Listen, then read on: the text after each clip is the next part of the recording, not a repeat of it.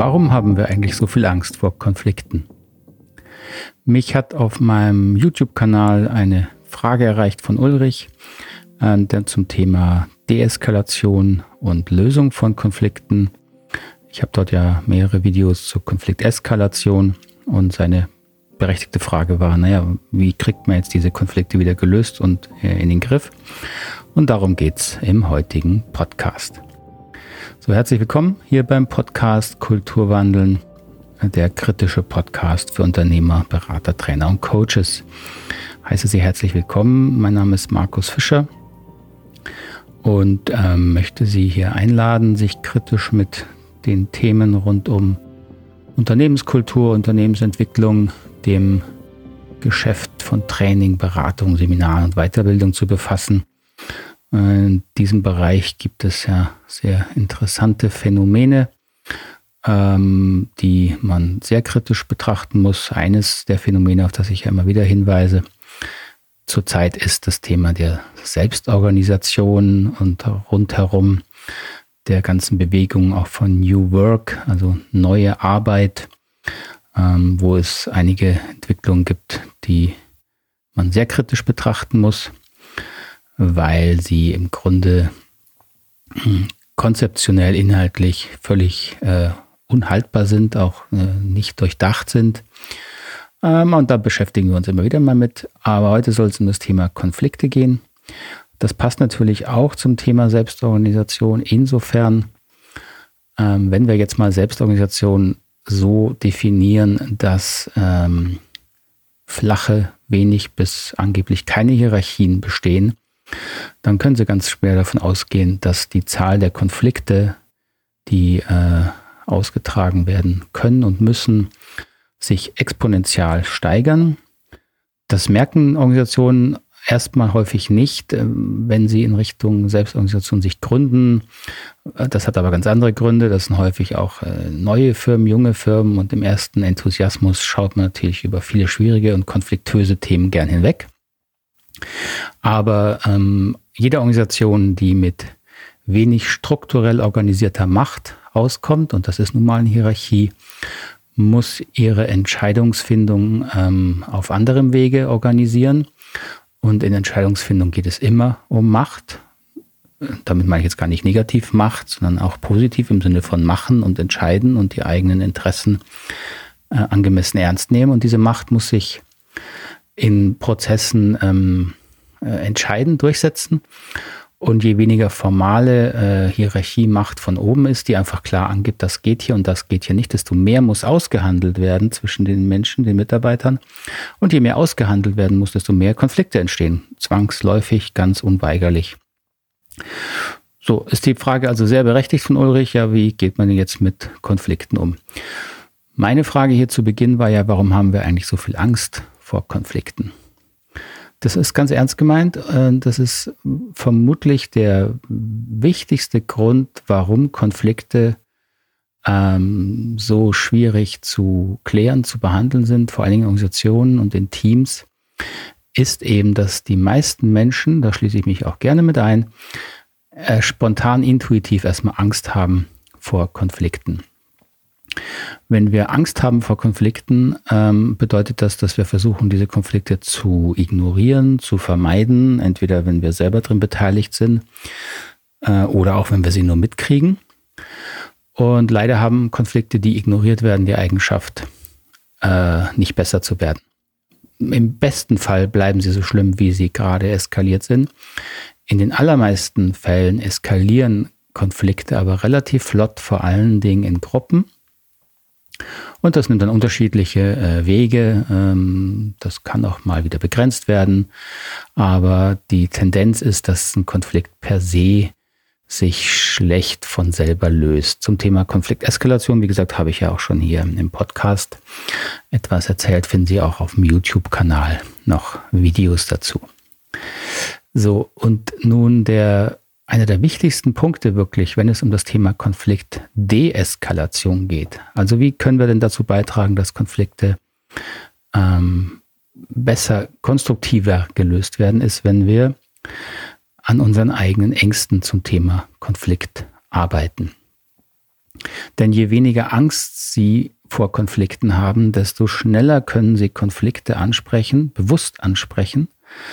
Ähm, und desto ähm, rationaler, sortierter können sie dann an das Thema Konflikt herangehen. Äh, die Rationalität, also unsere eigene Rationalität, schaltet ja immer in den Spargang, sobald Emotionen damit verbunden sind, also starke Emotionen. Und wenn ich natürlich viel Angst habe, dann ist meine Rationalität vor allem damit beschäftigt, aus dem Weg zu gehen vor diesem Konflikt. Und das ist, wie gesagt, nicht hilfreich. Ähm, so, das ist mal das eine große Thema. Das kann ich jetzt hier nur benennen, anreißen. Arbeiten Sie an Ihren eigenen Ängsten zu Konflikten. Dazu kann ich empfehlen die Biografiearbeit und in diesem Zusammenhang, äh, Zusammenhang die gewaltfreie Kommunikation. Die finden Sie unter anderem auch in diesem Podcast erwähnt. Schauen Sie sich mal die Episoden durch. Sie finden die aber auch in meinem eigenen Podcast, Gewaltfreie Kommunikation. Einfach mal in der, in der Podcast-Beschreibung hier gucken, da ist der verlinkt. Dort finden Sie auch noch Hinweise zum Thema, ja, wie arbeite ich denn an meinen Themen? Also, jetzt nehmen wir mal an, Sie äh, sind soweit zu äh, aktiv das Thema Konflikte anzugehen und jetzt ist die Frage, okay, was hilft in Konflikten? Was hilft, um Konflikte zu deeskalieren oder sie mindestens erstmal auf dem Stand zu halten, auf dem sie sind? Wenn ich das Ganze unter eine Überschrift bringen müsste, dann ähm, wäre es die Bewusstheit hilft. Also alles, was sie tun, ähm, was Bewusstheit in die unbewusste Dynamik von Konflikten bringt, hilft, diesen Konflikt ähm, einzudämmen und auch ihn zu deeskalieren.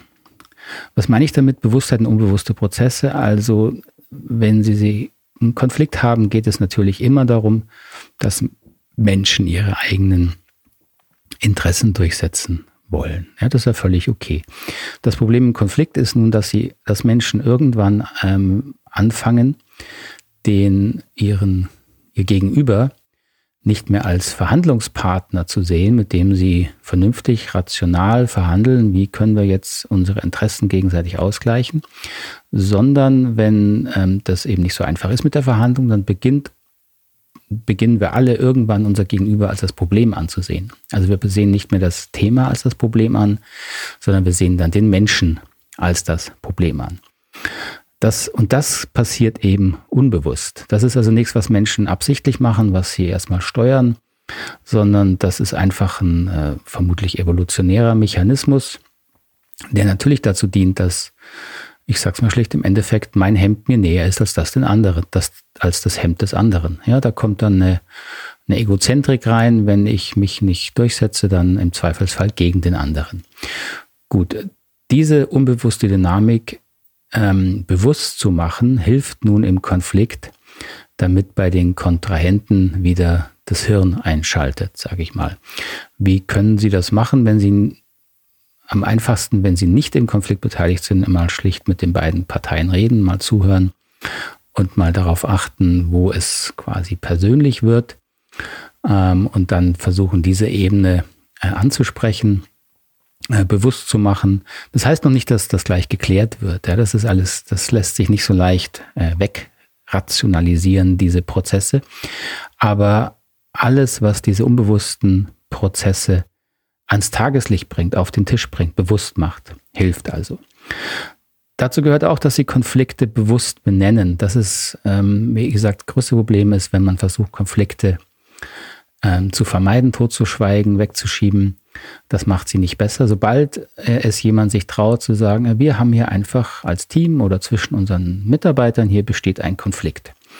Ohne Schuldzuweisung äh, einfach die Differenzen zu benennen, auch ohne Analysen, warum besteht der Konflikt, sondern schlicht mal die Tatsache hinstellen, wir haben hier einen Konflikt. Ähm, und dieser Konflikt belastet unsere Arbeitsatmosphäre. Wenn man schlicht mal diese Sätze ähm, aussprechen würde in vielen Teams, würde das schon sehr viel ändern. Denn ähm, sobald ähm, Menschen bewusst kriegen, was passiert, fängt ein äh, Mechanismus an, dass sie sich ja bemühen, ähm, es zu verbessern. Also die Menschen bemühen sich dann auch. Und wenn es noch nicht weit eskaliert ist, können sie sich zusammenreißen, sie können vielleicht mal ein Wort nebenbei finden. Ähm, aber all das wird nur passieren, wenn Menschen auch Rückmeldung kriegen darüber, dass zum Beispiel auch ein Teamkonflikt, der nicht alle einbezieht, alle belastet. Äh, und ein Konflikt belastet eben alle, weil, und das ist auch eines der Gründe, einer der Gründe, warum wir so viel Angst davor haben, weil Konflikte unser soziales ähm, äh, Hygienesystem belasten, unser soziales äh, Kooperations- und Harmoniesystem.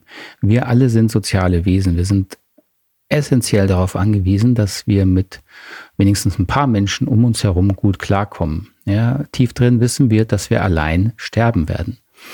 So, und ein Konflikt, egal wie groß oder klein erstmal, belastet per se diesen sozialen Zusammenhalt. Er, er, bedroht ihn, denn wir haben meistens nicht allzu viel gute Erfahrungen gemacht mit Konflikten, ganz persönlich. Und auch wenn Sie mal kulturell sich umgucken, wie so die üblichen Konfliktlösungsstrategien äh, propagiert werden, brauchen Sie nur mal einen Fernseher anschalten. Ähm, das sieht jetzt alles nicht so toll aus, wie da Konflikte gelöst werden. Ja, da äh, Gewalt, Krieg und so weiter äh, sind ja immer noch im im kulturellen Bild, zumindest dem, was unsere Medien vermitteln, scheinen ja irgendwie noch der normal, normale Umgang zu sein. Im Zweifelsfall muss der andere halt dann glauben. Ähm, all das wirkt unbewusst natürlich ganz stark in uns weiter und betrifft auch eben unsere ganz persönlichen kleinen Konflikte in Teams, Gruppen und in Unternehmen. Sodass Menschen berechtigterweise große Angst davor haben, wenn ein Konflikt am Horizont auftaucht. Deswegen, wenn Sie beispielsweise als Führungskraft es schaffen, ähm, Ihre eigenen Ängste da zu überwinden, diese Konflikte zu benennen, Differenzen zu benennen, diese Differenzen einfach mal stehen zu lassen, das grenzt die Konfliktdynamik und die Konflikteskalation meistens schon enorm ein. So, damit wäre schon sehr viel gewonnen. Wenn Sie es dann noch schaffen, jetzt, wenn Sie Führungskraft sind und weisungsbefugt zum Beispiel sind, oder auch wenn Sie Kollege, Kollegin sind und es mal schaffen, die Konfliktkontrahenten ähm, eventuell an den Tisch zu kriegen oder auch mal einzeln mit ihnen zu sprechen. Ähm, und dann gilt im Grunde wieder das Gleiche. Dann braucht es einfach zuhören, zuhören, zuhören, verstehen wollen, ohne zu korrigieren erstmal. Menschen wollen erstmal ihre subjektive Sichtweise darlegen und sie wollen die als wahr und valide ähm, zumindest im Raum stehen lassen wollen. Ähm, das brauchen wir. Ja, selbst wenn diese Sichtweise noch so falsch sich herausstellt, erstmal müssen wir damit ernst genommen werden. So, jedes Gespräch, was also dazu dient, ähm, den Konfliktparteien Raum zu geben, dass sie sich erstmal, dass sie erstmal Dampf ablassen können äh, und jemand dabei ist, der ihnen zuhört und versucht mal herauszufinden, wo des Pudels Kern liegt, also wo der eigentliche Konflikt begraben ist, wo das eigentliche Thema ist, das ist hilfreich. Wenn Sie etwas Schulung haben in gewaltfreier Kommunikation, hilft es natürlich zum einen, dass Sie wissen, ähm, es ist hilfreich, Beobachtungen herauszufinden. Also was sind denn Fakten? Was ist wirklich passiert? Was werfen sich die Konfliktparteien wirklich vor, was der andere getan oder gesagt hat? Ja, das ist einfach wichtig, weil unser, wir alle neigen dazu, wenn irgendwas passiert, dann entsteht so eine innere Brille. Äh, es entstehen eigene innere Geschichten. Ähm, wir filtern das, was der andere tut, dann, wenn wir äh, ihn schon auf dem Kicker haben, sozusagen, dann filtern wir die Wahrnehmung und filtern nur noch das raus, was diese negative Bewertung unterstützt und lassen das weg, was äh, auch ihn in einem positiven Licht dastehen lassen würde. So all das kann man mit ein bisschen Schulung und Erfahrung in so einem Einzelgespräch raushören. Dann kann man auch irgendwann korrigieren. Aber all das braucht ähm, auch eine gewisse Erfahrung. Also auch schon diese Einzelgespräche würde ich sagen, wenn Sie als Führungskraft ähm, entweder sich davor scheuen oder nicht geschult sind, holen Sie sich dafür schon Unterstützung. Ähm, denn ein schlecht ein schlecht durchgeführtes Gespräch können Sie nicht rückgängig machen. Ein nicht durchgeführtes Gespräch kann erstmal nichts schlimmer machen. Und gerade in Konflikten darf man nicht unterschätzen, wie empfindlich Menschen sind und wie sehr Sie darauf achten, ob Sie beispielsweise jetzt zum Beispiel von der Führungskraft äh, neutral wahrgenommen werden. Und das ist natürlich schon mal schwierig, weil Sie als Führungskraft meistens auch irgendwelche Karten in dem ganzen Spiel haben. Das heißt, da kommt ganz schnell eine Schieflage rein, dass dann eine der beiden Konfliktparteien Ihnen vielleicht Parteilichkeit vorwirft und, und, und. Das macht die ganze Sache dann schwieriger. Und wenn so ein Gespräch schief gelaufen ist, haben sie nicht nur einen Konflikt, sondern auch noch belastetes Vertrauen. Äh, und das erschwert einfach die weitere Konfliktlösung unnötig. Das heißt, wenn Sie auch nur geringe berechtigte Bedenken haben, dass diese Einzelgespräche gut laufen können, dann holen Sie sich dafür schon äh, eine Unterstützung. Das muss ja nicht jetzt extern sein, das kann ja auch intern im Unternehmen jemand sein, der einfach ein bisschen draußen steht in diesem konkreten Fall, der das mit einer neutraleren Haltung begleiten kann. Das Gleiche und noch verstärkt dient da er gilt dann, wenn es darum geht, den Konflikt wirklich zu lösen. Das heißt, dafür muss man meistens ja die Konfliktparteien auch mal an einen Tisch bringen. Da gilt das, was bis ich bisher gesagt habe, äh, nur noch mal verschärft. Also es braucht eben diese die, die Möglichkeit, dass die Konfliktparteien sich äh, aussprechen können. Gleichzeitig müssen sie natürlich darauf achten in so Konfliktgesprächen, dass nicht neue, noch heftigere Angriffe und Verletzungen passieren. Das heißt, da brauchen sie eine gewisse auch äh, Übung, Fähigkeit in der Moderation von solchen Gesprächen, ähm, um im Endeffekt dahin zu kommen, zu gucken, okay, was genau ist in diesem Konflikt passiert, was muss hier wirklich geklärt werden. Und ähm, wenn es um das Thema geht, was muss geklärt werden, kann man sehr grob jetzt mal als, als Richtschnur ähm, zwei Themen zusammenfassen, die, die man bearbeiten muss zum Thema, wie klärt man, wie deeskaliert man jetzt so einen Konflikt wieder. Ähm, es gibt immer ein Beziehungsthema in Konflikten, das heißt, da ähm, haben Menschen sich gegenseitig ähm, persönlich getroffen und verletzt, was dann die persönliche Beziehung belastet. Das ist unabhängig, ob das im Arbeits- oder im privaten Umfeld ähm, äh, sich dreht. Das ist also das eine große Thema. Es gibt ein Beziehungsthema, da geht es immer um belastetes Vertrauen oder sogar zerstörtes Vertrauen zwischen den Personen. Und dann geht es natürlich meistens um ein Sachthema. Das heißt, das, worum es ursprünglich mal ging, woran sich der Konflikt vielleicht entzündet hat. Ähm, dieses Sachthema hat sich eben dann später ausgeweitet und äh, muss natürlich immer noch geklärt werden, meistens.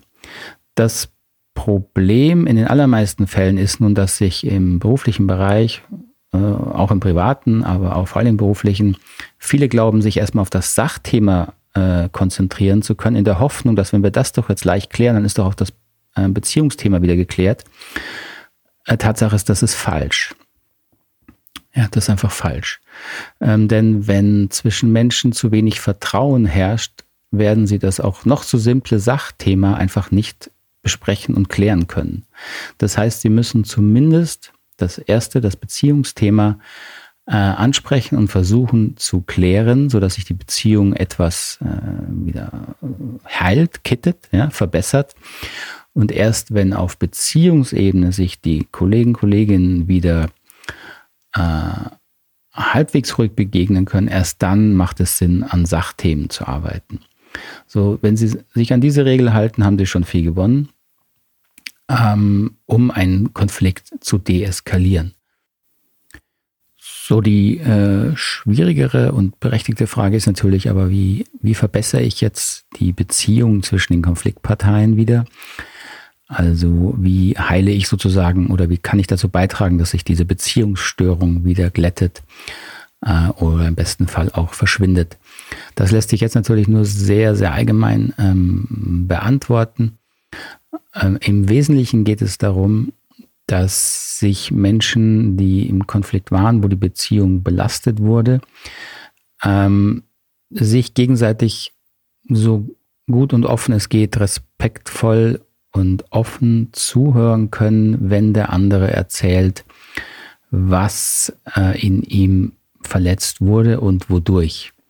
Also in Konflikten äh, passieren ja sehr, sehr schnell gegenseitige Verletzungen. Das muss gar nicht jetzt im lauten Streit passieren. Das ist oft gar nicht das Schlimmste.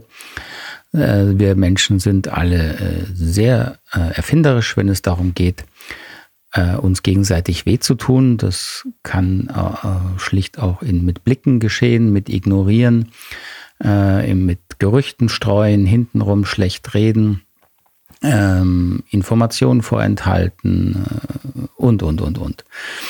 So, da passieren äh, schlimme Dinge und äh, sehr, sehr verletzende Dinge. Und die Beziehung zwischen Konfliktparteien ähm, kann sich verbessern, wenn sich die Konfliktparteien gegenseitig diese Dinge äh, offen und ehrlich erzählen können, ohne wieder in gegenseitige Angriffe und Anklagen zu verfallen. Und das ist natürlich genau der schwierige und auch sehr heikle Punkt, immer wieder in Konfliktgesprächen, wo es ähm, viel Unterstützung meistens braucht, dass die Beteiligten so weit bei sich bleiben können, dass sie nicht wieder äh, den Konflikt weiter anheizen. Ähm, und das genau macht eben Konfliktlösung auch so schwierig und herausfordernd. Ähm, auch da sollten Sie sich als Führungskraft, wenn Sie jetzt äh, für so eine Konfliktlösung zuständig und verantwortlich sind, nicht überfordern. Ähm, Konflikte sind das allerschwierigste Gebiet in der menschlichen Kommunikation. Also Konfliktlösung ist das allerschwierigste Gebiet in der menschlichen Kommunikation. Ähm, und es ist keine Schande, zum einen sich dafür Unterstützung zu holen und zum anderen auch sich einzugestehen, dass es nicht immer funktioniert. Also auch ich habe äh, mehrere Fälle in Erinnerung, wo ich und wir es nicht geschafft haben, einen Konflikt ausreichend zu deeskalieren. Da steckt man im Endeffekt eben einfach nicht in den Menschen drin. Und für eine äh, konstruktive Konfliktlösung braucht es natürlich immer die Bereitschaft der Beteiligten. Und wenn diese Bereitschaft aus welchen Gründen auch immer innerlich nicht gegeben ist, äh, dann kommt man mit noch so viel Unterstützung von außen da nicht weiter und dann passiert eben, was passiert. Der Konflikt eskaliert weiter oder es kommt zu Trennung und, und, und. Ähm, all darüber haben wir von außen dann keine Macht mehr. Man kann sehr viel Positives tun in Konflikten, um es in eine konstruktive Richtung zu lenken. Aber man muss irgendwann auch eingestehen, dass man nur begrenzt äh, da drin steuern kann. Also, soweit dazu zum Thema Konfliktlösung. Sehr grob zusammengefasst, versuchen Sie Bewusstheit in Konfliktprozesse zu bringen. Trauen Sie sich, ähm, schwierige Prozesse anzusprechen, ähm, jede, jede äh, Handlung, die sie tun, die bewusst von ihrer Intention dazu dient, den Konflikt ähm, zu, auf den Tisch zu bringen, ohne Schuldige zu suchen, ohne hier zu verurteilen. All das ist schon so viel wert und wird den Konflikt zumindest ähm, leichter handhabbar machen. Da kann ich Sie nur ermutigen. Und das Allerschwierigste daran, wie gesagt, ist eben der Punkt, die eigenen Ängste vor Konflikten zu verlieren. Ähm, und da hilft es, sich mal die eigene Konfliktbiografie anzuschauen. Und dazu finden Sie auch hier Unterstützung in diesem Podcast oder auch, wie gesagt, im anderen Podcast. Gewaltfreie Kommunikation als Persönlichkeitsentwicklung kann ich Sie nur ermutigen, sich den auch mal anzuschauen. Okay, jetzt sind wir schon hier gut in der Zeit. Ich versuche immer so, mich an die 20 Minuten zu halten. Wir sind leicht drüber. Ich hoffe, das war jetzt nicht zu lang. Schreiben Sie mir doch mal, äh, wie das war oder hinterlassen Sie mir eine Sprachnachricht. Können Sie einfach hier auf, den, äh, auf die Homepage des, äh, des Podcasts gehen. Da finden Sie, wenn Sie jede Episode anklicken, unten auch so einen Button, wo Sie mir eine Sprachnachricht einfach am Handy oder von Ihrem PC auch rausschicken können. Und dann bin, kann ich da gerne beim nächsten Mal die beantworten und darauf eingehen. Das freut mich natürlich, weil ich dann auch eine Rückmeldung kriege. Äh, ist ein bisschen strange hier immer so ins Leere zu sprechen. Also bitte melden Sie sich, freue ich mich sehr. Dann wünsche ich noch alles Gute und wir hören uns bald wieder. Ihr Markus Fischer. Tschüss, Ade.